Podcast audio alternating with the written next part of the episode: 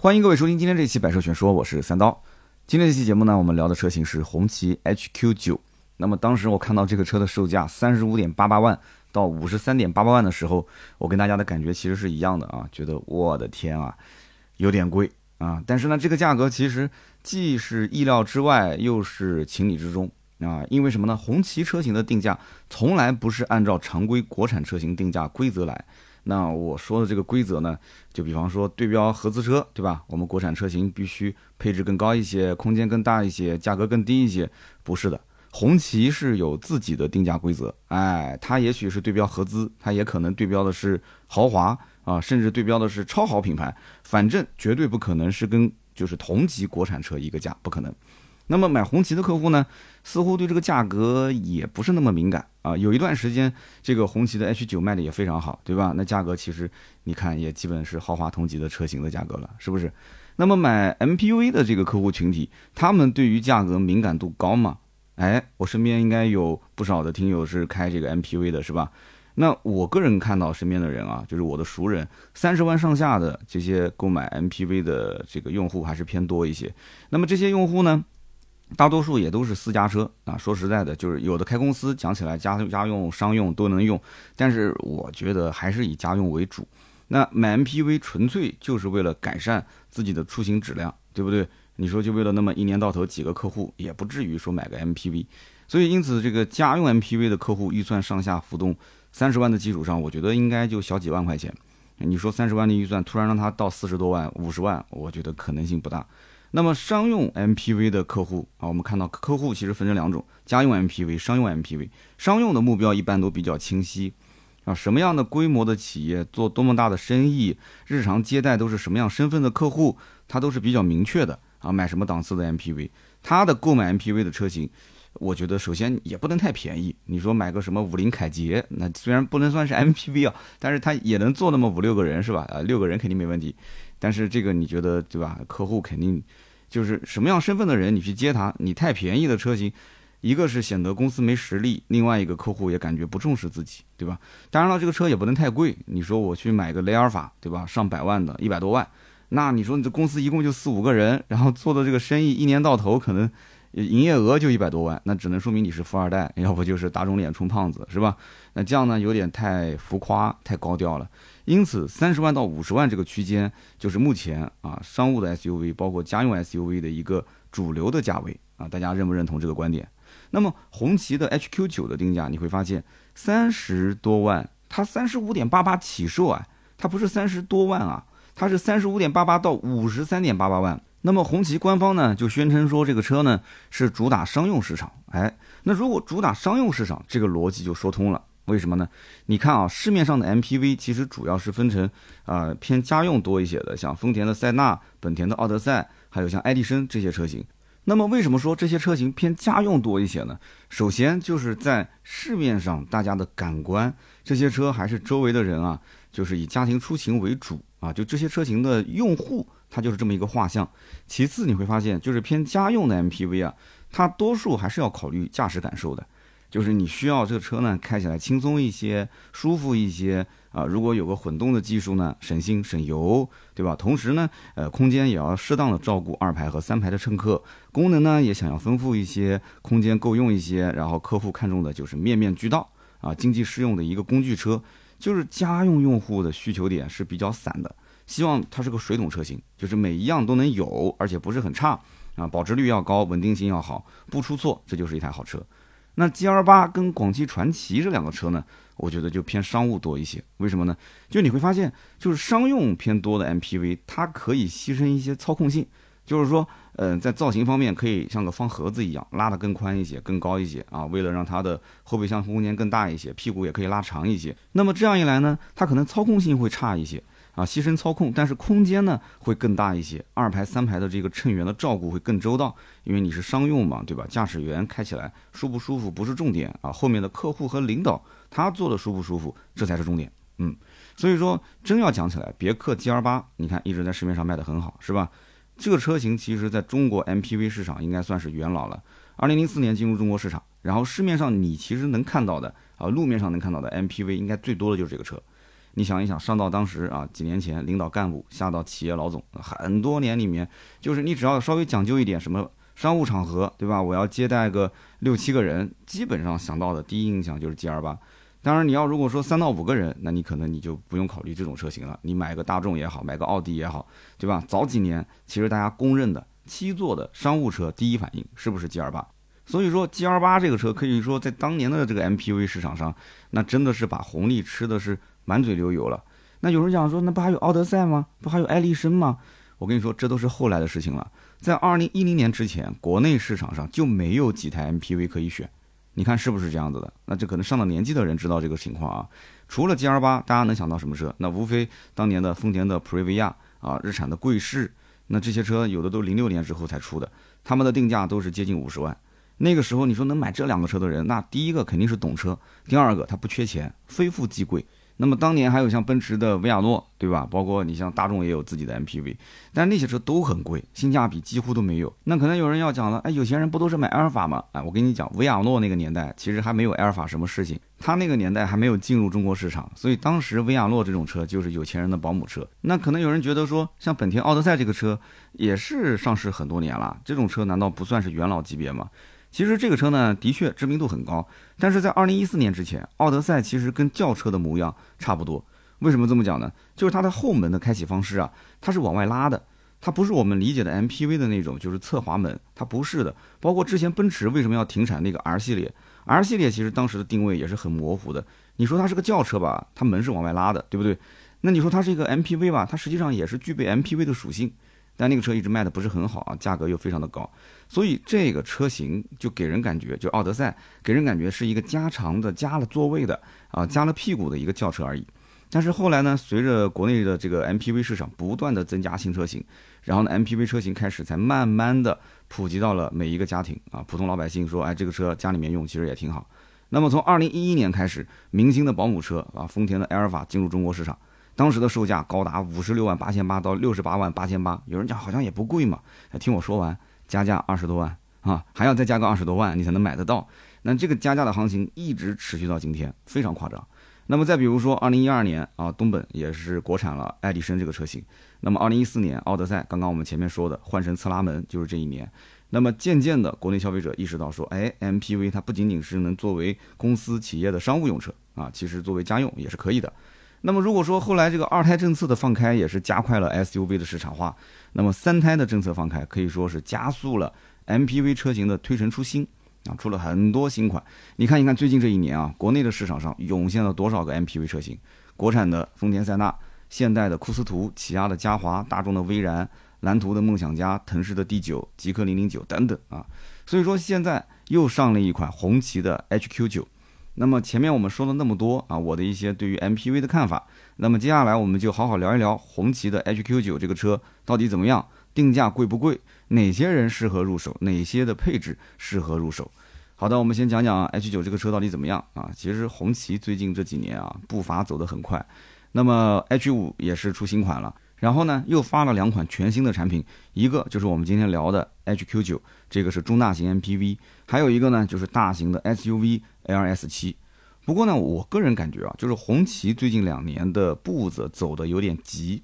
为什么这么说呢？就感觉像是在有限的时间内要完成很多的任务啊，是这种感觉，火急火燎的想把轿车、SUV、MPV 这些车型全部补齐，甚至要把燃油、混动、纯电全部都做到位。我的天，所以这个多少人啊在干这个事情啊 啊，投入多少成本干这个事情啊？所以说大家呢也可以去了解了解红旗这个公司，挺有意思的。那么关于红旗的定价呢，其实你只要看一款车就行了，就是 LS 七。我们刚刚讲到这个大型 SUV，这款大型 SUV 的长宽高分别是五千六百九十五毫米，接近五米七；两千零九十五毫米，接近两米一。一千九百八十五毫米，接近两米啊，这是车身高度。轴距三千三百零九毫米，三米三的轴距啊。如果不是相关规定啊，超过六米需要悬挂这个黄色的牌照，那我个人感觉这个车应该是直接按照六米来造了。那当然了，红旗想让一个六米的车上蓝牌啊，也不是没有这种可能性，对吧？改一下规则而已嘛。那么红旗 LS 七的尺寸放在大型 SUV 里面是什么个概念？那我这么跟你讲。那就是吊打同级，宝马的叉七长度五千一百六十三毫米，你看红旗的五千六百九十五，呃，宝马叉七的宽度两千，红旗二零九五，然后宝马叉七的高度幺八三五，红旗幺九八五啊，宝马叉七的轴距三幺零五，红旗三三零九，就是吊打。然后奔驰的 GLS 迈巴赫跟叉七其实尺寸差不多，我们就不说了啊。所以红旗的 LS 七比宝马叉七和 GLS 迈巴赫还要长了多少？半米多，夸张不夸张？然后我找了一圈啊，就是目前国内在售的 SUV 里面，尺寸能够达到这个程度的，我看来看去也就林肯的领航员一号啊，听清楚是领航员一号，不是领航员，领航员一号是加长版。所以你要真说起来的话，红旗 LS 七是国产尺寸最大的 SUV 车型啊，广告法我也不管了，反正就是最大的。一点都不夸张，同时呢，它也是国产最贵的 SUV。有人说，你说个价，它有多贵？我就不相信了。难道比奔驰、宝马都贵吗？嘿嘿，哎，你坐稳了啊，听清楚了，售价一百三十六点五八万到一百四十六点五八万啊，大家可以去看一看这个车，我们文稿里面有图片啊。那这就是红旗的调性，这就是它定价的风格，你可以看看而已，但是我必须价格封顶啊，这就是红旗的定价风格。那么回头再看今天的这个主角红旗 HQ9 啊，前了这么多的一些铺垫，那么你再看它的话，你会觉得说 哈啊，这个 MPV 定位中大型，又是定位商务用途，那么售价三十五点八八到五十三点八八万，那还行还行哈哈，还行，跟那个一百多万比起来，也就是个零头啊。那么其实呢，这是红旗的第一款 MPV，但是你看它的数字啊，HQ9 九什么概念啊？九系其实在红旗家族里面，相当于就是它的一个旗舰车型了啊，其实。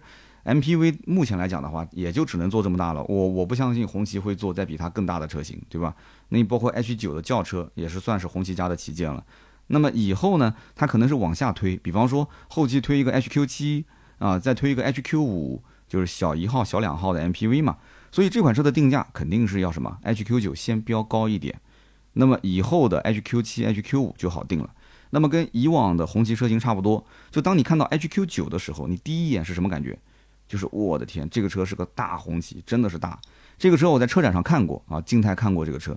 这个大呢，它不仅仅是车身尺寸很大，HQ9 的长度五千二百二十二毫米，宽度两千零五毫米，高度一千九百三十五毫米，轴距是三千两百毫米，那么就是三米二的轴距啊。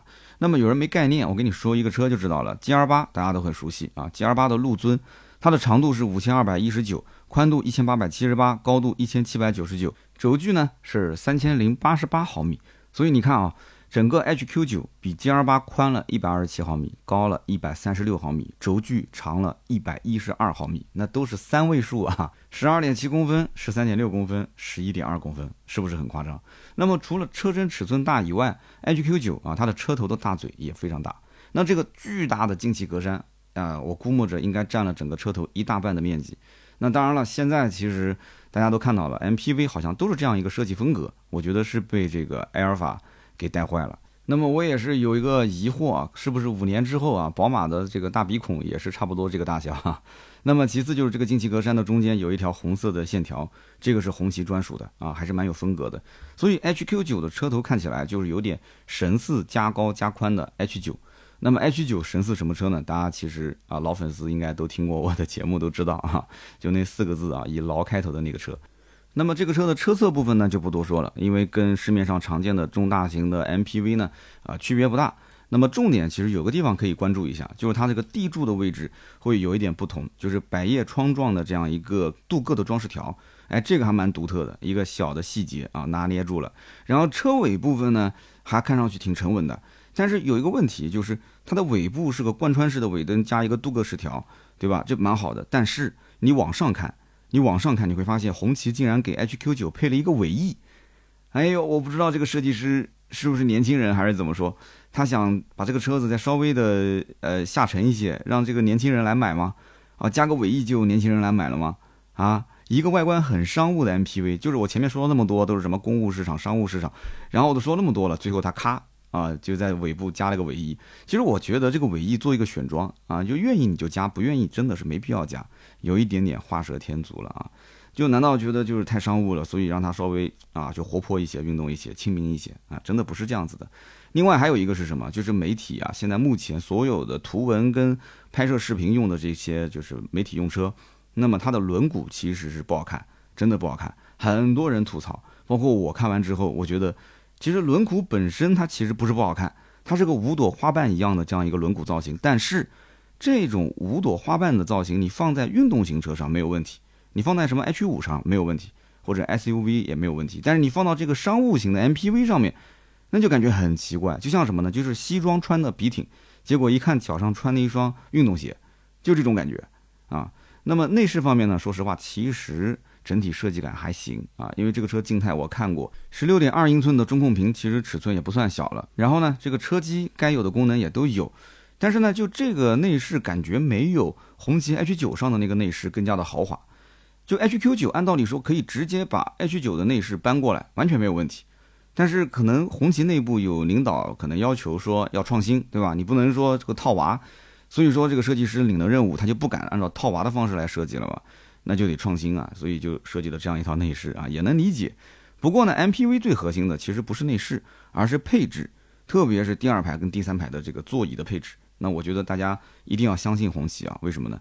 造车行不行我不敢说，但是怎么让领导舒服啊，它一定是行的。我们看到很多这个开会，它的座椅啊。它都是要用一根绳子啊拉的笔直的，每一个椅子中间的位置、横向的位置必须是一样的，甚至包括桌上这个茶杯也要用一根线啊拉齐啊，茶杯也不能放偏。哎，你所以你服务领导的这个意识那是非常强的，所以不用担心啊。那么在配置方面呢，它的标配啊相对来讲还比较丰富，像什么六个安全气囊、电子驻车、胎压监测啊、雷达、倒车影像、定速巡航、全景天幕。电动遮阳帘、无钥匙启动、七英寸的液晶仪表啊，加上十六点二英寸的这个中控屏，二三排的座椅靠背电动调节，LED 大灯，还有二三排包括后风挡的隐私玻璃啊，对领导的这个这个隐私还是要照顾一下。三区恒温空调等等，这些都是全系标配的。那么中高配呢？HQ9 的第二排有一个头等舱座椅啊，中高配啊才有头等舱座椅，这个一定要记清楚了。那么同时啊，这个 HQ9 还有一个迎宾台功能。这个迎宾台呢，其实我一说你就明白了，就是你主驾驶跟副驾驶中间的那个啊扶手台，它可以前后移动啊。如果说二排乘客想用的话，哎，你电动移动一下就过来了啊。前排要用的话，再移回去，大概就这么一个功能。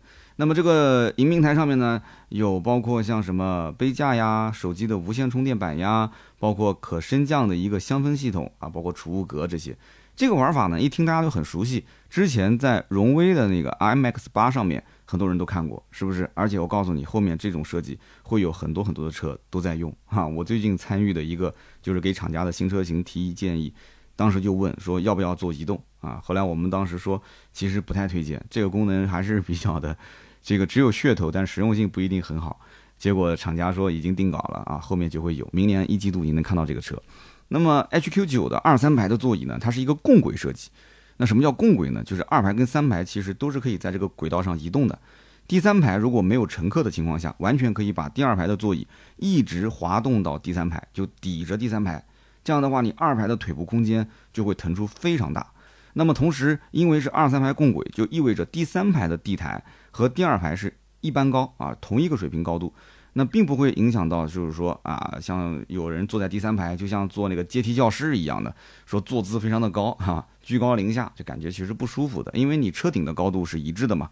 那么第三排如果说空间不够怎么办呢？其实你可以再往后备箱的位置移动一点点，你会发现它那个导轨已经是到后备箱几乎是顶着这个后尾门的这个位置了，你可以往后移动，这样的话你就牺牲了后备箱的位置。那有人讲，那我后备箱要装东西怎么办？那没关系啊，你第三排不坐人不就行了吗？再把第三排往第二排移动，哎 这个有点意思啊。你别说，这个设计真的还不错。第三排往第二排移动，你这样不用折叠了，移动过去之后，你的后备箱的空间就会变得很大。那么之前像广汽传祺，它的第三排无法移动啊，很多人觉得后备箱空间小啊，网友就吐槽说，你就不能做一个这个滑轨吗？哎，你看红旗的 HQ9 给你做了一个滑轨，是吧？竞品可以学习。当然了，你也可以像丰田的塞纳那种，你可以把。啊，第三排座椅直接折叠，然后放到后备箱下面，是不是？啊，包括我们之前看到的五菱凯捷也是可以这么操作的，是不是？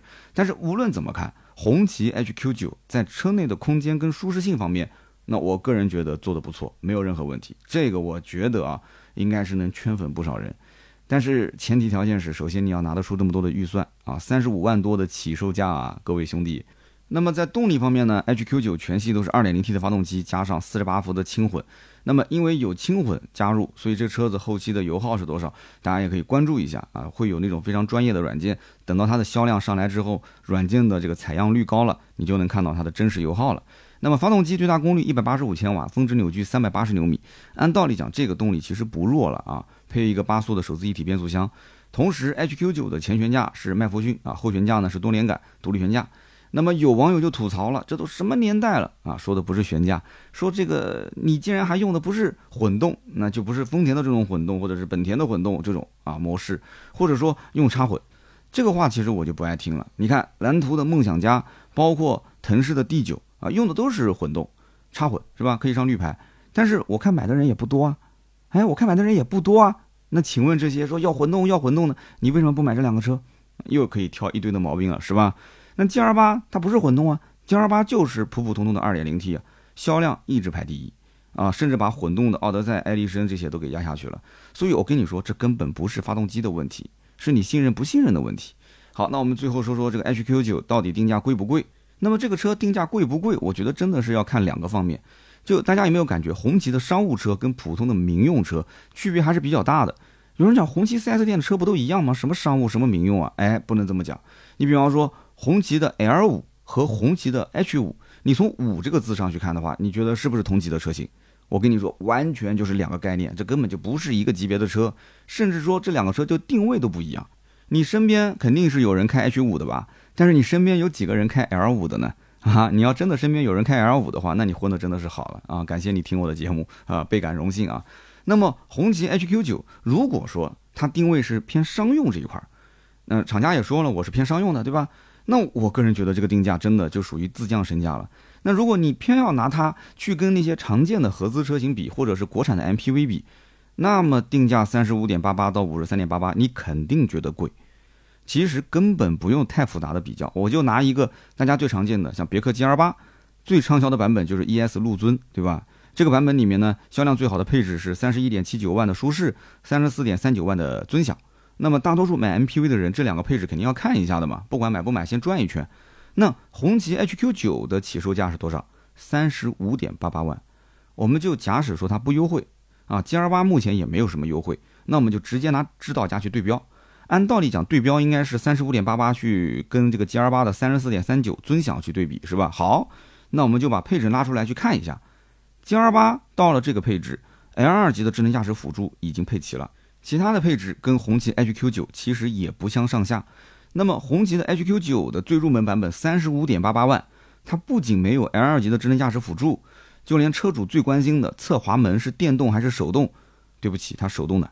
那么主副驾驶还是手动调节，然后座椅加热更不可能有的，氛围灯想都不用想的，还有双层夹胶玻璃这些都没有的，车内的空气净化啊这是没有的。但是我刚刚说的这些。在三十四点三九的 ES 陆尊上面，它都是有的，所以说这个配置、这个价格它给不到位啊？难道说就因为我 HQ9 比 GL8 大一圈，再加上红旗这个品牌，我就是这个调性啊？我我有加持这个品牌，我有 buff，我有光环，我就可以比 GL8 要贵一万多吗？哎，大家可以谈谈自己的看法啊，我就不多说了。那么我个人推测，红旗的 HQ9 的主摄车型应该是从四十三点八八万往上。啊，就这个版本跟上一个配置，这两个应该卖得好，因为呢，L2 级的智能驾驶辅助有了，双侧的电滑门有了，电尾门有了啊，包括这个什么航空座椅有了啊，后排小桌板、十六色的氛围灯这些都有了，都是从这个版本开始才配齐的。那我就不相信了，你说红旗 HQ9 的客户顶着这么大的一个红旗的标，让这么气派的一个造型，然后说我就为了省点钱买个低配，买个盖板的配置。我觉得无论是家用还是企业接待，这都让人感觉很奇怪啊，很奇怪。那么你说这个车性价比高不高？那我个人觉得就是完全两种人群了。你就认它，对不对？那你肯定是会买的嘛。红旗 HQ9 从你看到它的那一刻，我个人觉得就是偏商务多一些。如果你想要偏家用，那你就像我刚刚讲的，家用这种还是希望是水桶车，价格呢低一些，配置呢高一些。现在整体的价格跟配置，我觉得。还是有点不太协调啊，还是有点偏高的。HQ9 呢，作为家用，我还是觉得性价比真的是一点都不高。商用，我我无可厚非，就是你可能你的业务往来需要有红旗这个品牌，是吧？那么红旗 HQ9 这个车呢，如果是以它低配三十五万多的预算，真的是轻松拿下塞纳的中配，可以轻松拿下奥德赛的顶配，可以轻松拿下啊 GL8 陆尊的中配三十四万多的版本，完全没问题。那么相比于 HQ9 作为家用 MPV，塞纳不用说名气更大嘛，GL8 销量碾压嘛，奥德赛、爱丽绅口碑知名度也都很高的嘛，国产还有一个广汽传祺 M8 也一直都很受欢迎啊。所以这些车有的省油，有的保值，有的省心，个个都很能打，而且都是水桶车型。就是我们不是说红旗 HQ9 做的不够好，而是大家已经是水桶车型了，已经是信任成本非常低了。那作为一个刚上的新车，我有什么理由选择你呢？啊，所以如果你买来只是为家用的话，我还真不太推荐 HQ9，我觉得性价比真的不高。但你如果说我非红旗不买，而且非 MPV 不买。啊，我父亲就是当年一直想升上去，没升上去。那么现在他老了，我要买辆车，我要照顾我的父亲，我要让他能体验到那种，对吧？当年没升到那个职位，但是，对吧？那种标准，那种感觉，我要孝敬我老子，我孝敬我妈，那我还真没什么好劝你的了。可以买，没问题啊，没问题。还真的只有红旗能够，让你的父母啊体验到这种感觉，可以的，尽一份孝心嘛，对吧？啊，我们不要去谈价格。好的，那么以上呢就是本期节目关于红旗 HQ9 的所有的解读啊，跟大家探讨一下。那么关于这款车，大家有什么自己的看法啊？也可以在节目下方留言区啊评论。我们会在每期节目的留言区抽取三位，赠送价值一百六十八元的芥末绿燃油添加剂一瓶。好的，下面是关于深面试环节，千万不要走开，今天的深面试非常有意思，非常精彩啊，哎，也很惊悚啊。前两天呢去了一趟上海，非凡 R7 这个车邀请我们试驾。那么签了保密协议啊，目前内容还不能外发啊，微博也没发。那么说实话啊，这个车开起来还真不错。那么从侧面的造型看上去有点像 Model Y 啊，整车是比 Model Y 要大一圈，配置基本上也到顶了。厂家呢也说这个车就是卷王啊，就是跟你来内卷的内内卷，呃，能充电还能换电啊。这个呢车机系统可能在软件层面还需要稍微的再迭代优化一下啊，需要给它一点时间。所以呢，这个等我的视频上线了，大家可以看一下。那我今天说的不是这个车。我要说，我去上海的路上发生的一件非常惊悚的事情。当天呢，我是在苏州出差啊，给平安的这个金融做一个这个小演讲分的分享的啊，这个叫研讨会。然后呢，从苏州我出发，那么摄影师是从南京出发啊，我跟摄影师去上海拍摄。那么我特意买了一班高铁，是跟摄影师是同一趟。那么我在六号车厢，他在十三号车厢，他在南京上车，我苏州上车。等到我们到了上海虹桥的时候，我给摄影师打电话。我说，哎，你在哪儿啊？你在站台上面，我们两个人会合。他说，啊，啊啊啊，到到到上海了。然后咔，匆匆的把电话给挂了。我吓一跳，我心想这哥们儿肯定是睡锅了还是怎么了？然后他后来告诉我说是在剪视频，手机剪视频，所以就就就就比较投入，忘了。然后呢，他就赶紧下车啊，就幸好虹桥站的停靠时间比较久。好了，下车汇合，我们就一路打车去到了嘉定的安亭啊。到了安亭呢，入住酒店。入住酒店之后呢？我说先到我房间，对吧？我们把这个视频在最后处理一下。呃，客户催着要嘛，对吧？那么刚刚进到我房间门的时候，摄影师突然说道：“坏了，这个行李箱不是我的。”我当时心里面咯噔一下，我当时第一反应我就问他：“我说你的行李箱里面是只有衣服，还是说有我们拍摄的设备？”他说：“我们拍摄的设备都在里面。”我的天啊！我当时心里面一万个草泥马奔腾而过。你想想看啊，相机、内存卡啊，这些镜头啊都在里面，而且这一套设备不便宜啊，价值怎么着也得五六万块钱。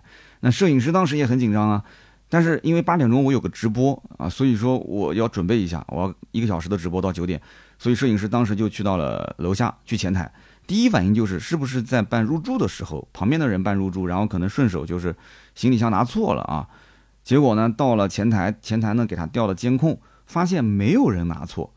没有人拿错，他就是推着这个行李箱进酒店。那不用说，那既然不是在酒店拿错的，那出租车也不可能有问题的，对吧？那就是下高铁的时候拿错了。那我就很好奇，这怎么可能下高铁的时候拿错呢？你行李放在什么位置，长什么样子，你不知道吗？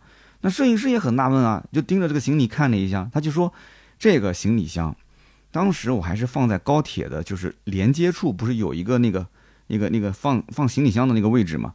他是直接推进去的，就最下面那一排推进去的，然后下车的时候，他发现这个行李一共就两个，就最下面那一排，除了他就是另外一个行李是银色的，明显不是他的嘛。那么另外一个行李呢是深色的，而他那个行李箱也是深色的，只不过这个行李箱你不仔细看就是黑色，你仔细看其实是蓝色的，他的是黑色的，但是外形是一样的，尺寸是一样的，就是一个 logo，一个很小的标不一样。但是他后来仔细想了一下，其实如果稍微掂一掂，因为下了高铁的时候要稍微拎一下，就拎一下，你会明显发现这个行李箱的重量跟他原来的行李箱是不一样的，因为我们里面放了拍摄的设备嘛。但是没办法，那怎么办呢？那摄影师第一反应就是，那我是不是应该把行李箱打开，看一看里面有没有对方的联系方式？那如果对方正好也拿错了，他如果也在上海下的车，那我们双方是不是可以打个车，就是把它换回来？那么这个时候，前台的这个小哥是非常的专业，他说：“哎，你先别打开行李箱，你现在要做的第一步应该是报警。”那么，如果说警察愿意出警的话，可以让警察作证，他有这个警察的这个这个这个就是摄像摄像的这个这个仪器嘛，对吧？他可以作证。那么这样的话，你打开行李箱，你全程就可以拍摄下来，可以说清楚。他非常有经验，然后打电话给警察，警察说这么晚了，对吧？就是这个小事情也不用出警，说你们只要在你不是在酒店里吗？你就有监控的地方打开就可以了。好。那么就把行李箱放到了一个有监控的地方，直接对着监控啊。然后旁边呢还有工作人员，在这个见证之下，还是前台的小哥哥帮我们把这个行李箱打开。打开之后发现，好，里面是下方是衣物，上方化妆品，那么应该是女孩子啊，女生。然后呢还有考研的资料，还有一些公司的资料啊。那大概率就是一边考研一边上班的一个女生。但是很可惜没有联系方式。好，这个时候就在看的时候啊，突然之间摄影师的手机响了。是谁打过来的呢？不是那个女孩打过来的，是我们的商务运营打电话过来的啊，盾牌打过来的。然后盾牌就笑呵呵的说：“说，哎呀，这个是不是丢了个行李箱啊？”然后我们摄影师就一脸懵逼：“哎哎，你怎么知道的？”然后我们商务就说了：“说刚刚有个女生打了个电话，问你是不是三刀砍车的负责人。”他说：“我是的。”然后那个女孩说：“我捡到那个行李箱，打开之后，行李箱里面有两块这个三刀砍车的牌子，就是我们拍视频的时候不是会贴一个车牌，就是贴在那个牌照框上面嘛。然后这次因为要拍这个车，所以我们带了个牌子过来。结果他哎，直接找到这个三刀砍车的内容，搜了一下，然后查到了我们商务运营的联系方式。啊，摄影师呢后来拿到这个联系方式之后呢，就跟这个女生也联系上了。那么联系上之后呢，就发现真实的情况跟我们推测的情况。还不一样，那怎么不一样呢？就我们原本以为是我们的摄影师下高铁的时候拿错了行李箱，那么后面的人发现自己的行李箱不在了，他是不是很着急？是不是？但是结果发现不是这样子的，是这个女生她拿错了行李箱，提前就在我们的前面的这一站下了车，而且这个女生啊，她还坐过了站，就没有在自己那一站下车，她还要往回坐，然后呢，她把这个行李箱给到了乘务长。那当然了，在给到乘务长之前，他肯定也是打开看了一下，然后就联系上了我们，联系上了盾牌嘛。然后呢，行李箱给到乘务长之后，乘务长就直接把行李又啊反运回了这个南京南站。所以后来呢，摄影师在跟他联系的时候，这个女孩其实已经到家了。那么我们的行李实际上已经是回到了南京南站，所以就发生了这么一件事情啊。那么东西找到了吗？肯定是皆大欢喜，是吧？那虽然我上次这个电子书丢了是比较难受，但是这一次五万多的一个损失又失而复得，我肯定很开心了，对吧？但是这个女生呢又说这个行李箱里面的相关资料啊，就第二天要用，希望我们当天晚上发给她。那么酒店当时因为很晚了，快递不会上门了嘛，摄影师只好又打了个车去到了这个顺丰快递的这个这个寄快递的地方，那么寄了一个次日达。那么等到我们第二天回到了南京南站去取这个丢失行李的时候，啊，也是运气比较好，我们四点二十到了这个失物招领处，工作人员讲说四点半下班啊，如果你再迟个十分钟过来的话，明天过来取啊，第二天过来取。所以这个经历呢，给大家也是提个醒啊，就出门在外。东西一定要保管好啊！没有事情那就是本事。那我自从丢了那个电子书之后，我现在上高铁，我手里面只拿一部手机，两个口袋里面空空的啊，这就是最好的状态。那么也是希望大家今后出差啊啊，尽量不丢东西啊，或者少丢东西，好吧？下面呢是留言互动啊。上期节目呢，我们其实提到了关于我在一个这个中等专业学校里面，然后看到了就是有有什么就插钢丝啊，这个扔那个绳子啊，然后有人讲说那个叫什么叫撇缆啊，是读撇吧？撇缆。那个插钢丝呢，也是水手专业的技能啊，所以现在航运特别的火，是吧？所以很多人想去当这个海员啊，挣的钱比较多。那么也是感谢大家啊，也是给我们提供了很多有用的资料啊。我们也是节目做个百分之七十八十，然后剩下来百分之二十的内容是需要评论区去补充的啊。那么同时，上期节目我们选三条，第一条叫杰瑞 TSE 啊，他说我是二零二零年七月份买的宝骏 E 三百啊。上期节目我们聊的是 Kiwi 嘛，E 三百是它前身。他说当时这个车还没正式上市，我应该算是呃提前入手的首发车主了。我当时对标的是欧拉 R 一。欧拉 R 一当时的内饰真的太老气了，就像奇瑞的 QQ 一样的风格。E 三百当时的设计真的非常时尚，十万以内我可以说没有哪款车有这种非常特殊的啊，算是比较用心的设计的这种车型。这个车当时还有个特点啊，就是三米以内的空间算是最大的一个车了。侧方位停车啊，包括这个垂直停车啊，不管怎么停，反正就是很方便，出入各种环境，在城市里面大街小巷穿梭很方便，很方便。他说：“我们家现在已经三台车了啊，虽然说这台车是当中品质就行驶品质最差的一台，使用率它其实是最高的一台啊，家里面人都喜欢开这个车。那么现在我想换个车，我想找一个能平替它的车子，我的预算大概在二十万，但是我仍然想开一个三米以内的新能源车。哎，这也是给我们提了个难题啊，三米以内的小车子，其实也就是一三百啊、小蚂蚁啊这种车的大小，但是它的预算在二十万，我的天，这么多的预算。”这个你要不等等啊？也明年会上很多新车，你看看后面会不会出一些这种小而精致的车型？因为连 Smart 精灵一号也达不到你的标准啊，对不对？那 Mini 后面的电动车肯定也达不到你的标准啊，因为你就三米三米左右，对不对？你要三米九，可能还说你干脆四米出头算了哈，三米左右他要买小车。好，那么下面一位听友呢，叫做为三刀取个名字吧。他说韩国留学是很水的，基本上是国内考不上本科，去韩国混个文凭。他说：“我一个初中同学，就是中考考不上高中，花钱进了民办的高中。然后呢，我们这边江苏的高中啊，在高二有一个专门考必修课的学业水平测试，一般只要及格就算过了。但是他没及格，后来呢，他也没参加高考啊，去了留学中介，然后去到韩国就留学了，上的是什么韩国什么民国大学啊，读了几年，说现在已经混到了硕士学位了。